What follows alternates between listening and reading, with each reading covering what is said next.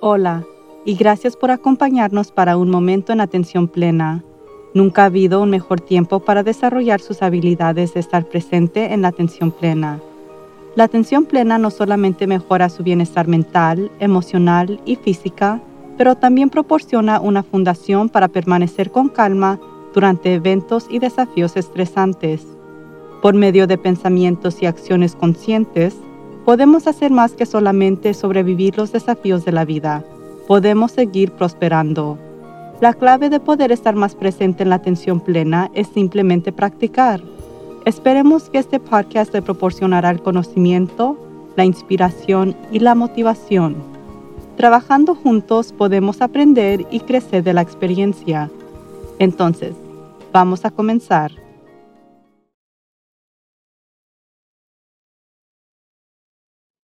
Bueno, aquí vamos de nuevo en el sur de California. Después de 119 días, estamos de vuelta a donde empezamos en marzo. Creo que hay una línea similar en la película Jurassic Park, donde los personajes trabajan muy duro para salir del auto que ataca a un dinosaurio, solo para terminar también de vuelta en el coche.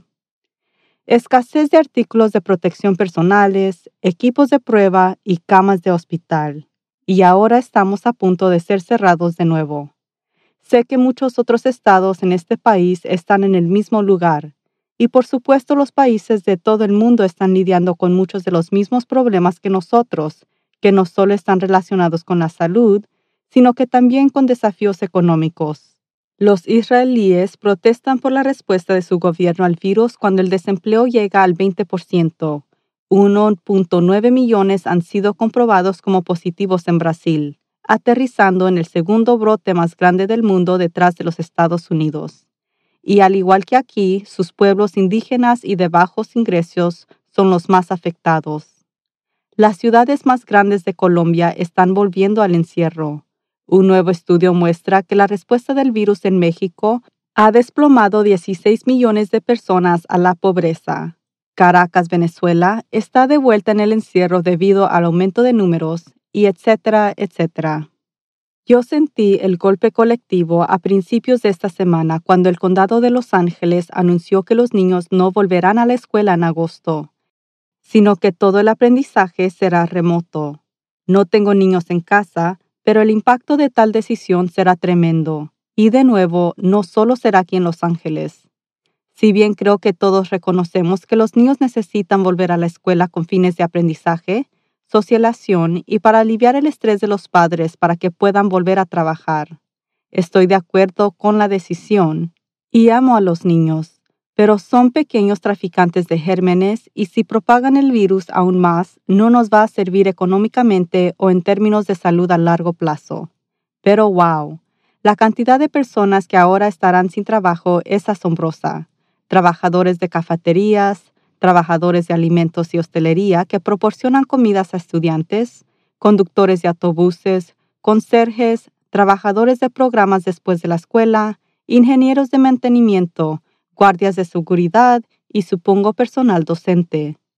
No menciono todo esto para deprimirnos, sino para comenzar a arañar la superficie que realmente estamos experimentando una pandemia global que es un evento grave y como no hemos podido obtenerlo bajo control en muchos países, continuará interrumpiendo nuestras vidas sustancialmente, y eso conducirá a cambios permanentes en la forma en que vivimos de una manera que aún no podemos concebir.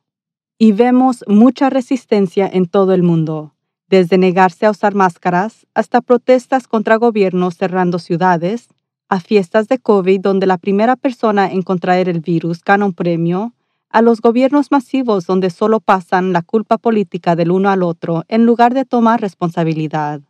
Algunos se comportan de esta manera para evitar la incomodidad de confrontar la realidad de la situación, o más probable, la incertidumbre de la situación. Algunos nos hace sentir mejor, al menos en el término corto. Estamos conectados para evitar el dolor y la incomodidad. Así que no tengo dudas, estos comportamientos van a continuar o incluso se intensificarán. Lo curioso de esto es que estamos creando mucho más sufrimiento para nosotros mismos y para los demás. Estamos comprensivamente molestos por esta difícil situación, que tiende a conducir a cuestionamientos furiosos de qué injusticia puede ser la vida o qué tan equivocados están otras personas. Luego resistimos o luchamos contra la situación actual, provocando sentimientos de angustia por nuestro dolor. Este dilema es tan común que hace mucho tiempo los budistas crearon una fórmula para describirlo. Dolor por resistencia resulta en sufrimiento. El dolor es inevitable en la vida, pero el sufrimiento es completamente opcional. Creamos la mayor parte de nuestro propio sufrimiento.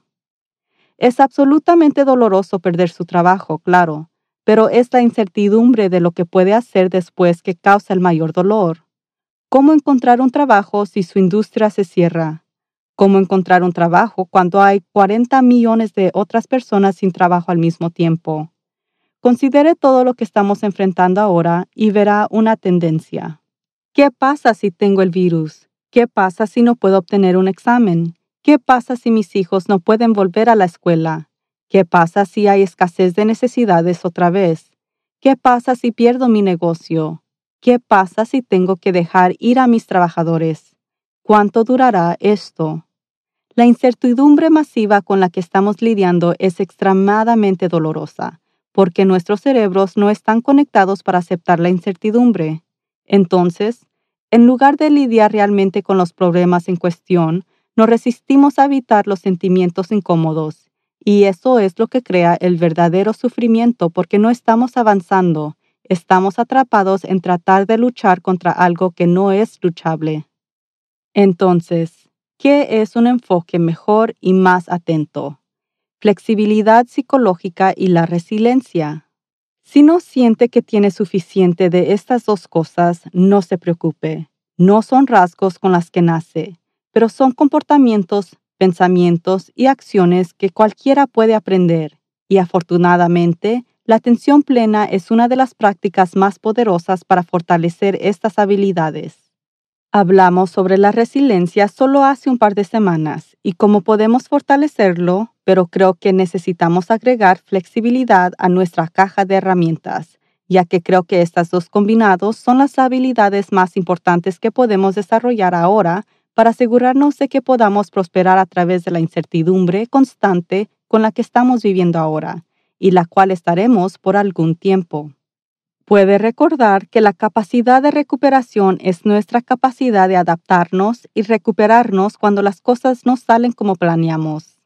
La flexibilidad psicológica, también conocida como adaptabilidad, es la capacidad de una persona para enfocarse en su situación actual y tomar las medidas adecuadas para lograr sus objetivos y valores, incluso en presencia de pensamientos desafiantes, sentimientos, recuerdos etc. Personas que demuestran flexibilidad psicológica basan su comportamiento más en sus valores y metas y menos en sus eventos internos, como sentimientos incómodos o las contingencias situacionales actuales. La atención plena fortalece nuestra adaptabilidad porque nos permite concentrarnos en nuestros eventos internos difíciles atentamente. Al adoptar un enfoque consciente de las experiencias internas, no estamos desperdiciando energía mental al tratar de controlar y regular las experiencias psicológicas. Así que en lugar de resistir qué tan asustados, molestos o enojados nos sentimos al proyectarnos en otras personas o eventos, observamos sin prejuicios lo que sucede dentro y aplicamos compasión propia, y sanando el dolor real que estamos experimentando. El componente de sufrimiento no necesita ser agregado en la mezcla en absoluto. Otro enfoque para aumentar nuestra adaptabilidad es mirar lo contrario. Lo contrario de la flexibilidad es rigidez.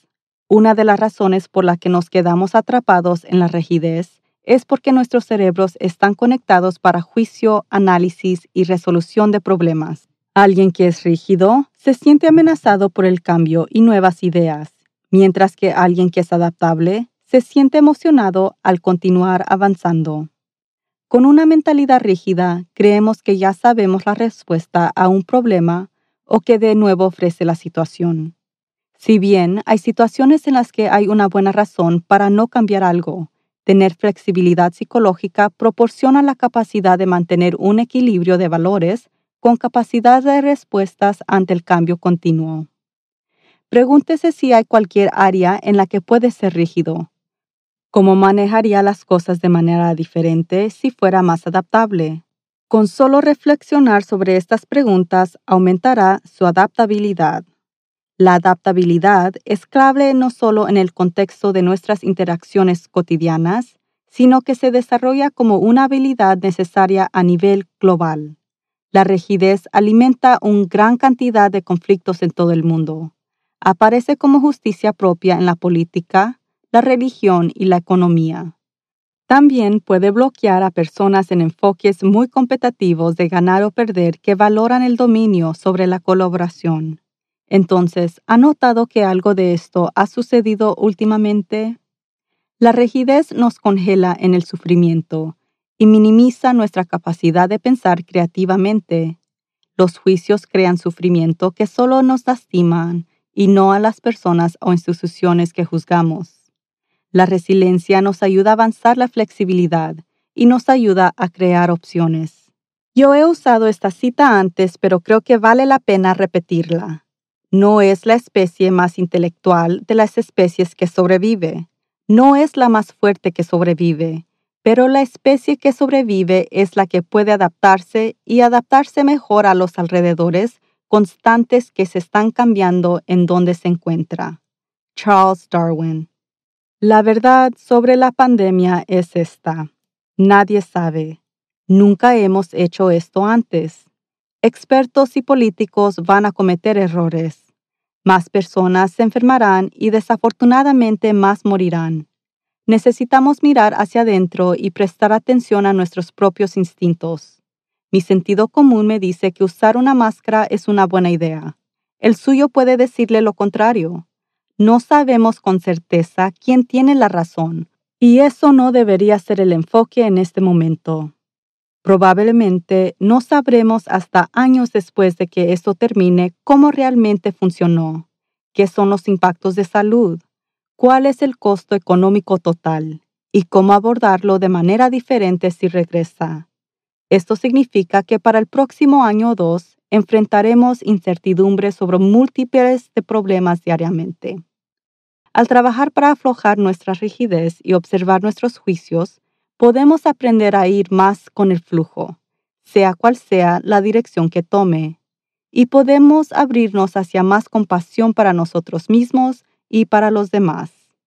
En lugar de pelear entre sí por quién tiene la razón o no, todos podríamos centrarnos más en soluciones para mejorar la vida de todos los que están bajo estas circunstancias difíciles, porque solo son nuestras mentes las que realmente se interponen en el cambio. Siempre podemos volver al momento presente, que es un momento seguro. Solo tome pausa, respire y encuentre el bien o la compasión o la empatía o la gratitud o cualquier otra emoción que lo eleve en lugar de retirarlo hacia abajo. Hemos llegado hasta aquí, así que no hay razón para creer que no podemos llegar hasta el final de la pandemia. Solo necesitamos cuidar nuestras mentes.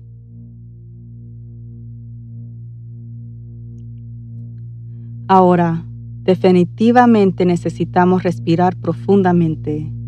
Siéntese o recuéstese en una posición cómoda y respire a través de la nariz. Sostenga a la cuenta de 1, 2, 3, 4 y exhale lentamente por la boca. Vamos a repetirlo. Inhale sostenga 2, 3, 4, exhale lentamente. Cierre los ojos o suavice su mirada y respire normalmente, simplemente observando cómo se siente su respiración. Centrémonos en dejar ir no hay necesidad de tratar de controlar nuestros pensamientos o sentimientos. No hay necesidad de tratar de controlar eventos externos. Lo que sea que esté ocurriendo dentro o fuera es lo que sea que sea. Es lo que es. No necesitamos resistirlo ni controlarlo. Podemos centrarnos en cuáles serán nuestros próximos pasos según lo que valoramos y necesitamos, nuestras habilidades creativas y sobre lo que mejor nos servirá a nosotros y a quienes nos rodean ahora. Dejamos ir todos esos eventos internos y externos que no podemos controlar. Permitir cualquier pensamiento y acciones potenciales que podemos tomar. Aceptar esa incertidumbre es la forma que funciona la vida. No necesitamos temerlo ni resistirlo. Yo simplemente necesito aceptarlo y reconocer que puedo seguir prosperando en la vida independientemente de los eventos externos. Ahora, regrese su atención a sus alrededores. Si está bien, sienta gratitud por su salud. Si no está bien, sienta gratitud por su sanación. A medida que pasa el resto de su semana, independientemente de lo que escuche o de lo que ocurra, Recuerde lo bendecido que es estar aquí y valore el milagro de las experiencias de la vida. La vida nos ofrece muchas oportunidades abundantes para simplemente sobrevivirla, incluyendo durante tiempos difíciles. Nuestra intención es de apoyarlo a prosperar a través de una vida de propósito y sentido. Hasta la próxima y recuerde de permanecer presente en la atención plena. Para aprender más sobre el trabajo de la doctora Gazelle, visite su sitio de web en www.gailgazelle.com. El libro de la doctora Gazelle, Everyday Resilience, A Practical Guide to Build Inner Strength and Weather Life's Challenges, por su título en inglés, es disponible para preordenar ahora y saldrá a la venta el 11 de agosto. Y para ver cualquiera de nuestras entrevistas del podcast, visite nuestro sitio de web en worktoliveproductions.com. Y favor, suscríbase a Un Momento en Atención Plena con Teresa McKee en cualquier medio que usted encuentre sus podcasts favoritos. Por favor de calificarnos para que otros puedan encontrarnos. Y síganos en las redes sociales en arroba worktolive. Un momento en atención plena es escrita y presentada por Teresa McKee. La versión en español es traducida y grabada por Paola Tile. La música del comienzo es Retreat de Jason Farnham. La música del final es Morning Stroll de Josh Kirsch Media Right Productions. La música para la meditación es The Dark Glow of the Mountains por Chris Zabriskie. Este podcast es producido por Work to Live Productions. Gracias por sintonizar. The Dark Glow of the Mountains por Chris Zabriskie está bajo la licencia de Creative Commons Attribution en creativecommons.org licencias 4.0 y fuente chriszabriskie.com Dark Glow. Artista chriszabriskie.com